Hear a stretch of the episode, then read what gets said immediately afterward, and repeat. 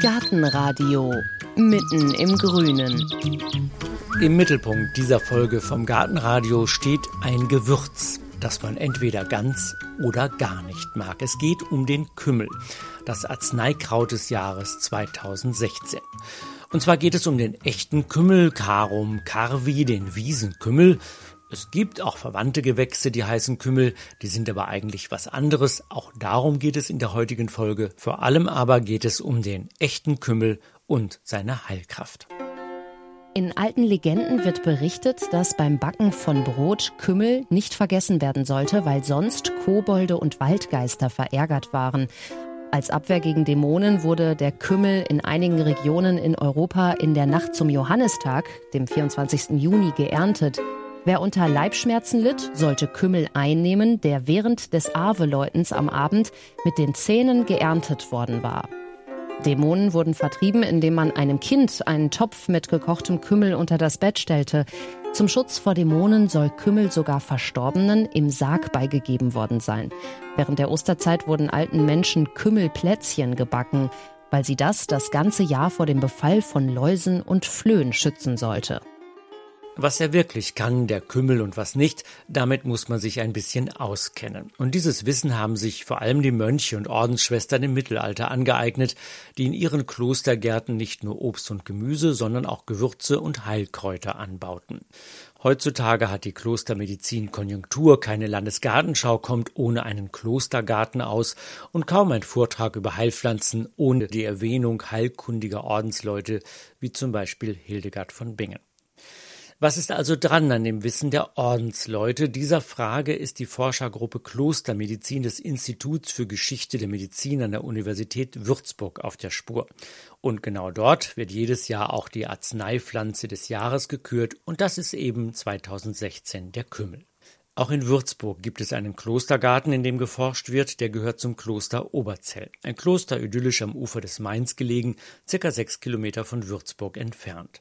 Dort hat Heike sich mit dem Medizinhistoriker und Leiter der Forschungsgruppe Dr. Johannes Gottfried Meyer getroffen und mit ihm darüber gesprochen, was der Kümmel wirklich kann. Vorher aber hat sie sich erst einmal mit dem spirituellen Berater der Forschungsgruppe, mit dem Zisterzienserpater Hermann Josef Roth, einem promovierten Botaniker und Ordenshistoriker, verabredet, um zu erkunden, wie eng denn der Kümmel mit der Klostermedizin, also wie eng Kümmel und Kutte im Mittelalter verbunden waren. Diese Frage haben die beiden an einem Kümmelbeet im Botanischen Garten in Bonn-Poppelsdorf erörtert.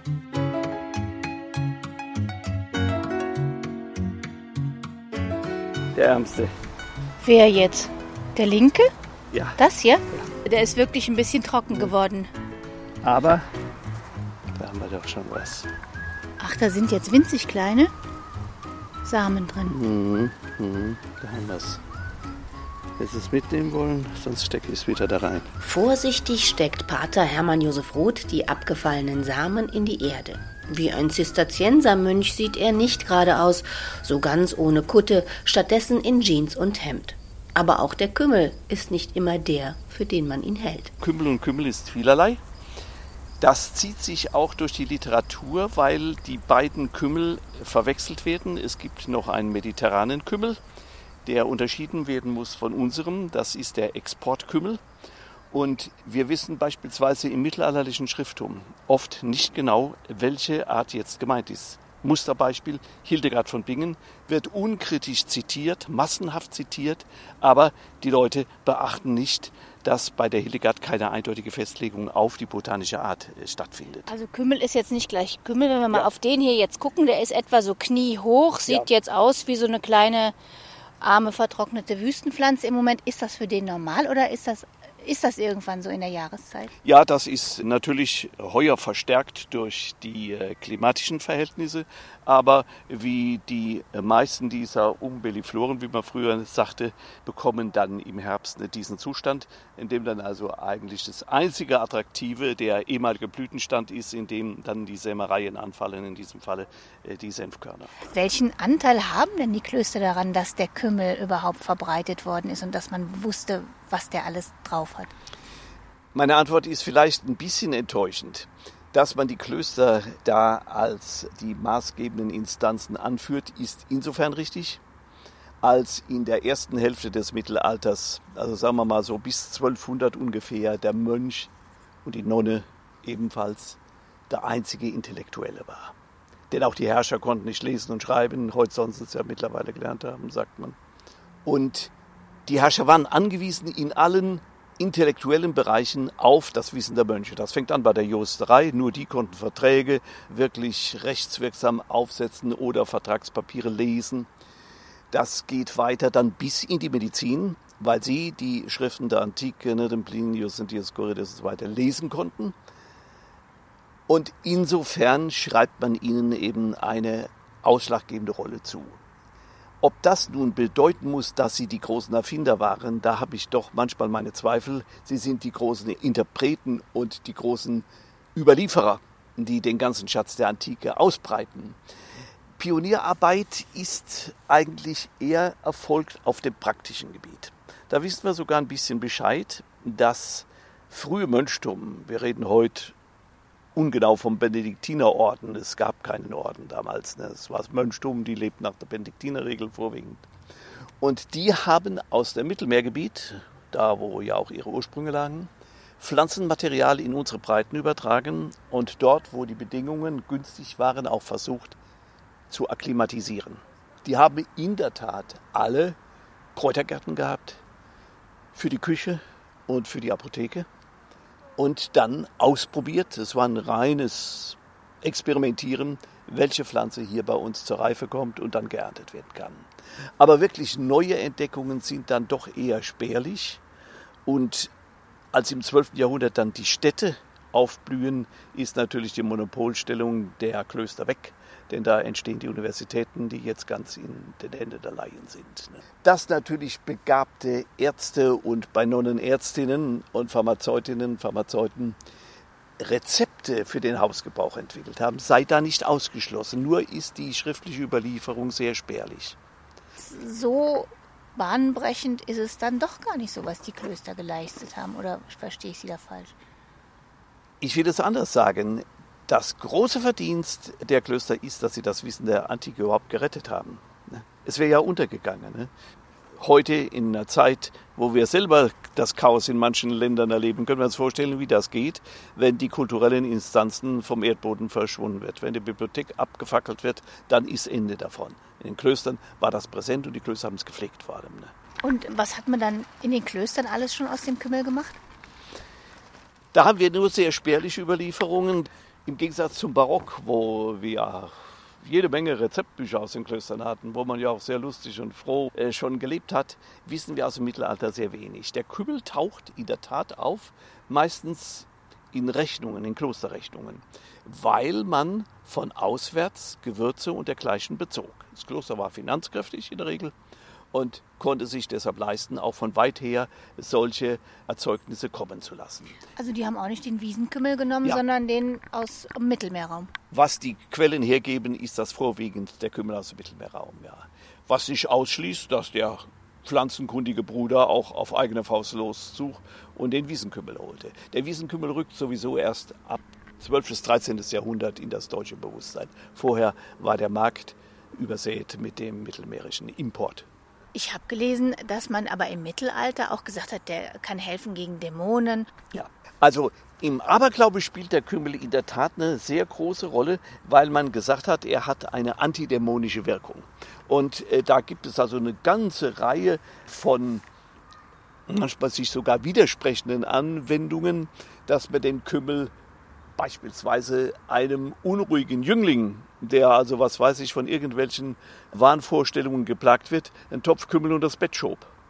Und dann eben annahm, der Kümmel beruhigt, so wie der Kümmel eben auch bei Kolik im Darm eine beruhigende Wirkung ausbreitet. Oder man hat Kümmelbrot nicht nur wegen des besseren Geschmacks genommen, sondern weil man glaubte, in Genuss dieses Stücks Brot ne, werden dann die Dämonen denn alles, was man nicht erklären konnte, war dämonisch, äh, werden die äh, Dämonen entweder besänftigt oder sogar äh, vertrieben, sagen wir. Sogar bei den Toten hat man Salz mit Kümmel in den Sarg gestreut, damit der Leichnam eben von dem Zugriff oder die Seele von dem Zugriff der Dämonen verschont wird. Oder man hat am Gründonnerstag Kümmelplätzchen ausgeteilt. Der Gründer der Sache ist ja bekannt, wo Brot gesegnet wird. Da hat man also parallel auch Fladen oder wie es auch immer aussah, gebacken, denen Kümmel beigesetzt wird und den den Leuten zu essen gegeben, damit sie das ganze Jahr über von Dämonen befreit werden oder nicht verfolgt werden. Und ganz interessant und speziell in dem Zusammenhang war, dass man die Vorstellung verband, dass speziell Flöhe vom Kümmel vertrieben werden. Also ganz verrückte Vorstellungen, äh, die es da gibt. Ja, und genau darum, um die Vorstellungen bzw. um die Frage, was kann er, der Kümmel, kümmern sich die Forscher vom Institut für Klostermedizin in Würzburg. Und die arbeiten zusammen mit einem Kloster samt Klostergarten. Denn im Kloster Oberzell in Zell am Main hat Schwester Leandra einen Klostergarten mit über 100 Kräutern und Heilpflanzen angelegt. Vor drei Jahren, mit immerhin 80 Jahren, hat sie ihn in die Obhut der Forschergruppe abgegeben. Jetzt kümmern sich die Forscher um die Kräuter und Blumen, um Rosen und Rosmarin, um Spitzwegerich und Brunnenkresse. Schmale Wege führen durch üppiges Grün, vorbei an den Pflanzen, vor denen auf kleinen schwarzen Schiefertafeln die Namen mit weißer Kreide geschrieben sind. Und mittendrin steht Johannes Gottfried Meyer, der Leiter der Forschungsgruppe, ein freundlicher Herr mit silbergrauen Haaren. Findet sich hier auch Kümmel drin? Nein, leider gedeiht der Kümmel hier nicht. Würzburg hat ein sehr, sehr trockenes Klima. Der Kümmel mag es warm, aber halt auch feucht und das können wir hier leider nicht bieten. Der Kümmel kommt auch hier, wir haben das wirklich äh, längere Zeit versucht, ihn zu finden, aber er kommt auch hier nicht in der freien Natur in der weiteren Umgebung vor. Wenn wir mal drauf gucken, was kann er denn eigentlich, der Kümmel? Es, es wird ihm ja viel zugesprochen. Er ist jetzt als Arzneipflanze mhm. 2016 geworden. Was haben Sie denn rausgefunden mit Ihrer Forschungsgruppe, was er wirklich kann? Also, dass wir ihn gewählt haben, das hat mehrere Aspekte. Zum einen auch ist er wahrscheinlich das älteste Gewürz in unserer Region, also hier in Mittelwesteuropa. Er ist schon in jungsteinzeitlichen Pfahlbauten gefunden worden. Also er wurde so ungefähr 10.000 vor Christus, also inzwischen seit ungefähr 12.000 Jahren ist er bei uns in Verwendung. Wir wissen nicht, was die Menschen damals damit gemacht haben, aber es ist fast zu vermuten, dass sie damals schon ihre Verdauungsprobleme damit kuriert haben.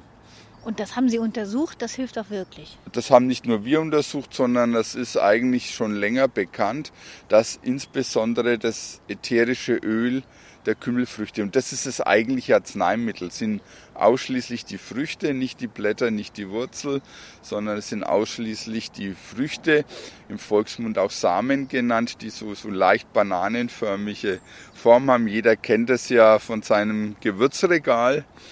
Und in diesen Früchten ist ätherisches Öl und dieses ätherische Öl ist das eigentliche Arzneimittel. Es besteht zu etwa 50 Prozent aus dem Stoff Carbon und der hat eben diese Wirkungen, diese positiven Wirkungen auf unseren Verdauungstrakt.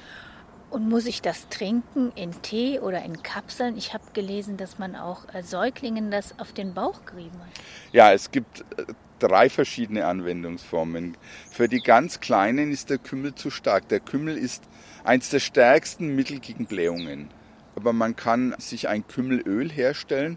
Dazu nimmt man zehn Teile Kümmelöl und den Rest Olivenöl am besten, aber man kann auch Sonnenblumenöl nehmen vermischt das gut und das massiert man dann in den Bauch ein, wenn die kleinen Blähungen haben und das dringt also durch die Haut durch und ist also schön mild wirksam.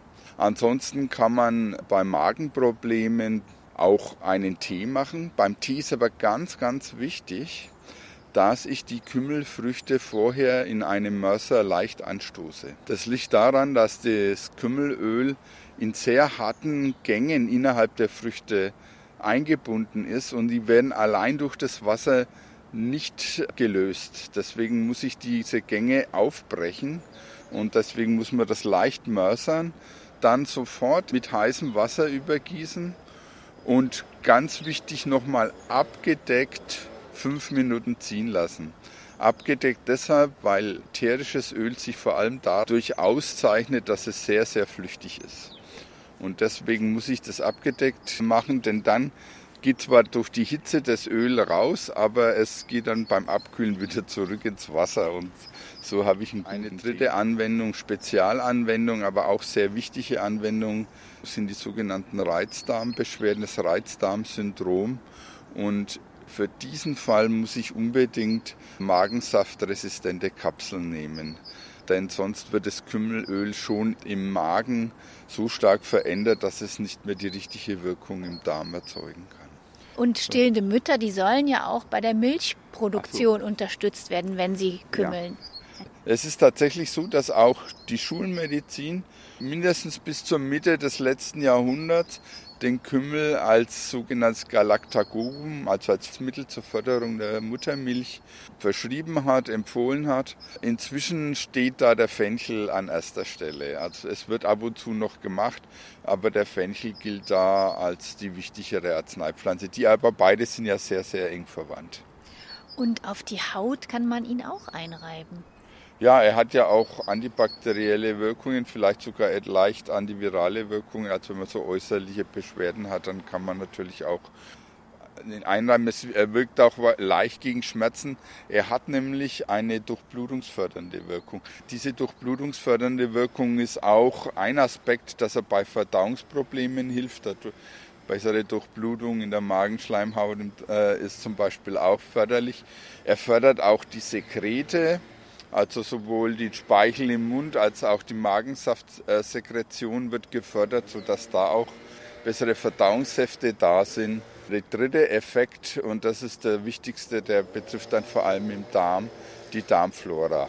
Bei Patienten mit dem Reizdarmsyndrom ist es so, dass die oft auch eine veränderte Darmflora haben. Das heißt, neben den sehr gesunden Bakterien, die dazu da sind, den Rest der Verdauung zu verarbeiten, haben sich auch pathologische Bakterien gebildet.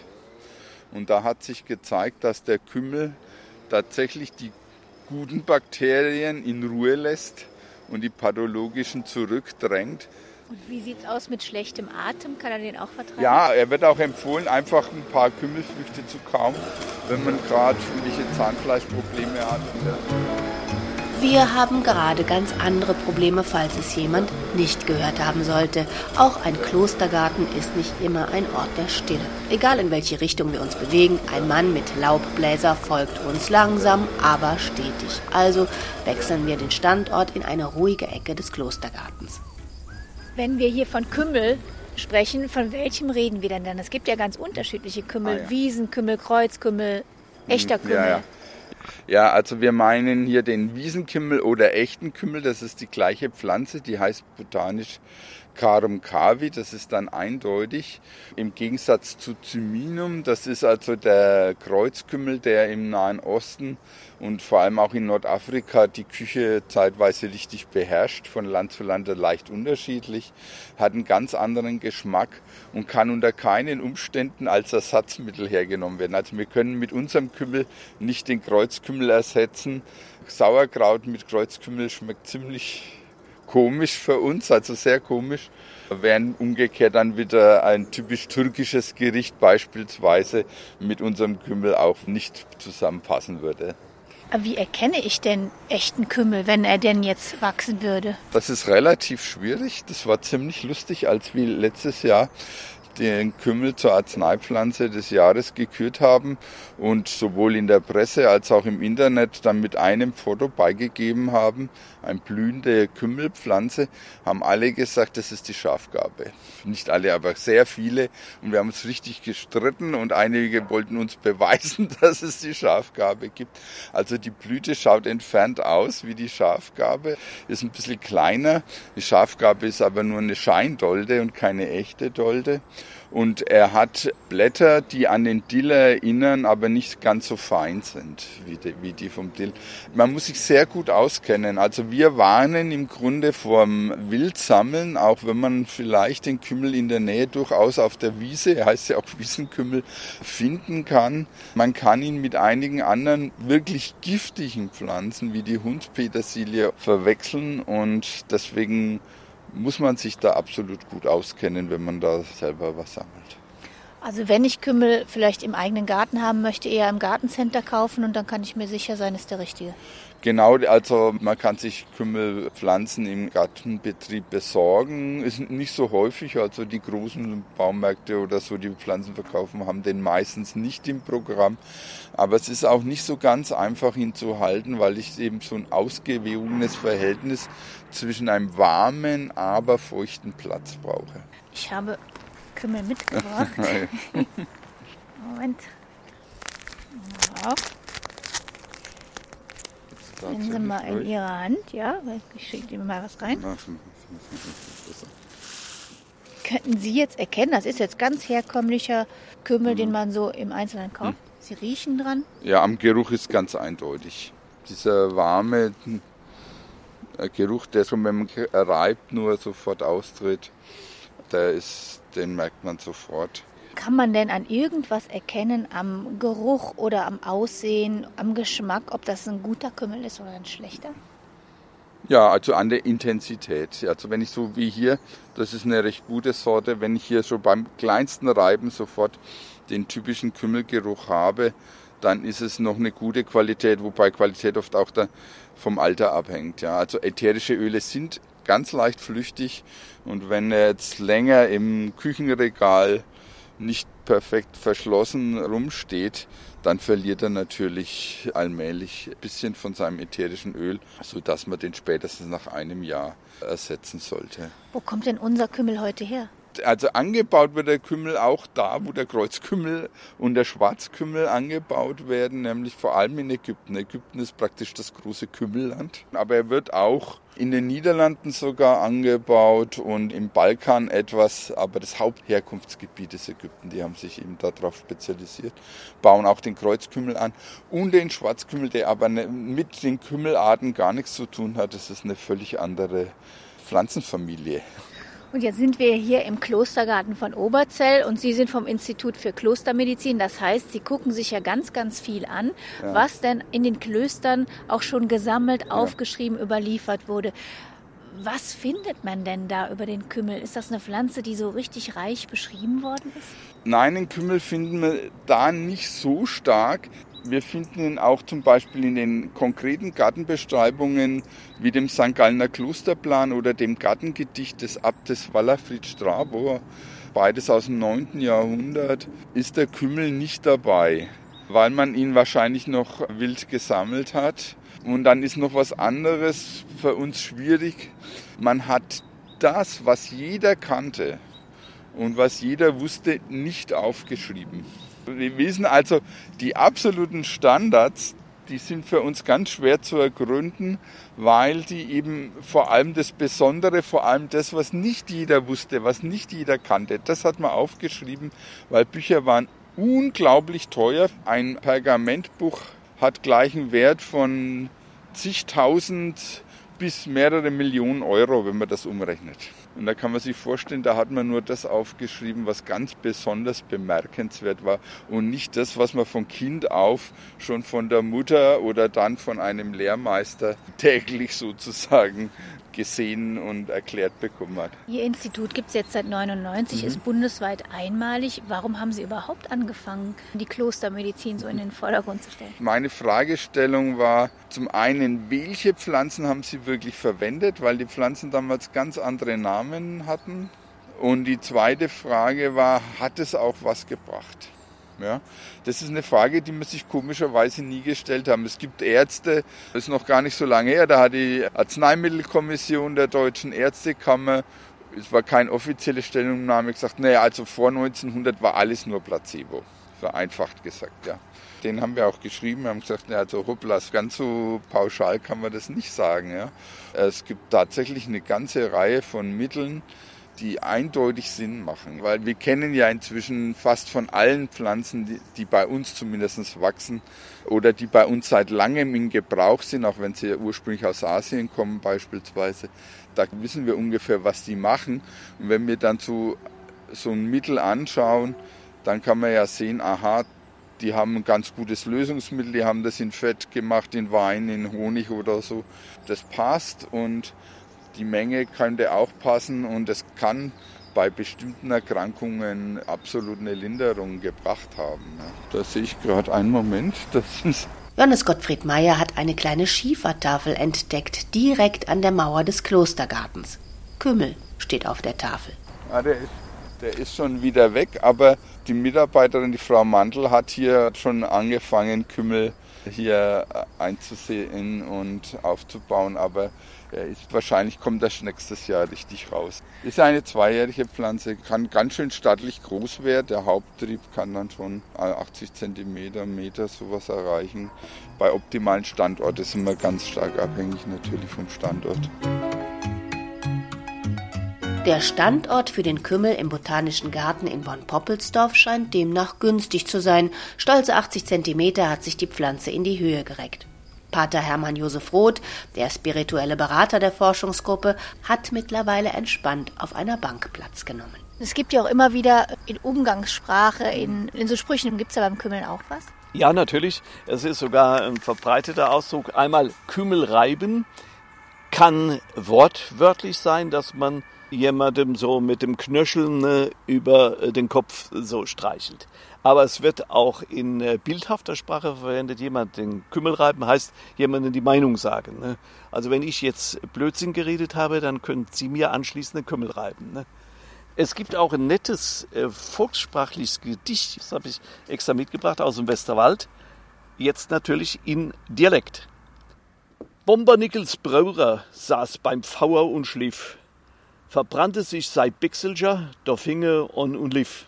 Er lief die Gasse ruff und rob, ihr Weber kaft ma Kimmel ob. Ho, ho, ho, der Kimmelmann ist da. Aha, und was heißt das? Ja, also ganz interessant. Das spiegelt die Zeit, wo tatsächlich Hausierer herumgingen und Pflanzenmaterial verkauften, speziell den Kümmel.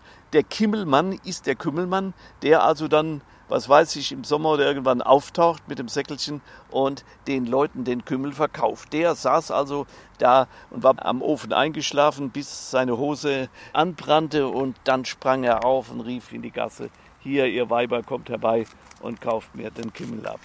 Wie sieht es selber aus bei Ihnen und dem Kümmel? Ist das eine große Freundschaft? Ja, von Kind aus gewohnt. Wir hatten immer die Kümmeldose, ich sehe es heute noch vor mir. Ich glaube, es war Hirschhornmaterial. Und da war der Kümmel drin, der kam auf den Käse natürlich drauf, ganz klar, das war Standard, oder auch auf den Quark, meinetwegen. Gängige Sache. Kümmel war immer dabei. Kümmel war also immer dabei. Und wenn der Kümmel bei Ihnen im Garten oder Balkon auch einmal dabei sein soll und Sie es mit der Aufzucht versuchen, dann wichtig, Kümmelsamen sind Lichtkeimer, die brauchen etwas Sonnenlicht zum Keimen, also nicht zu viel mit Erde bedecken. Kümmel passt gut zum Beispiel als Untersaat zu Erbsen. Wichtig auch, der Kümmel ist zweijährig, Früchte trägt er also erst im zweiten Jahr, aber schon im ersten Jahr können Sie Kümmel ernten, denn die Blätter schmecken Petersilien ähnlich und passen gut zu Salat. Im zweiten Jahr folgt Blüte und Frucht. Von Juni bis August lassen sich die kleinen sichelförmigen Samen ernten. Und in denen ist dann auch das heilkräftige Kümmelöl enthalten. Mehr Informationen, Bilder, Links finden Sie auf unserer Internetseite gartenradio.fm und nach dem üblichen Gezwitscher erfahren Sie noch, was es in der nächsten Folge zu hören gibt.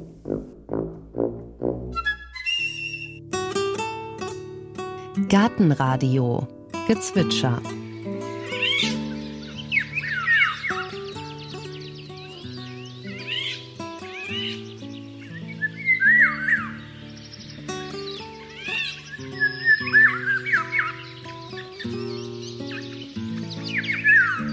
Das war der Pirol.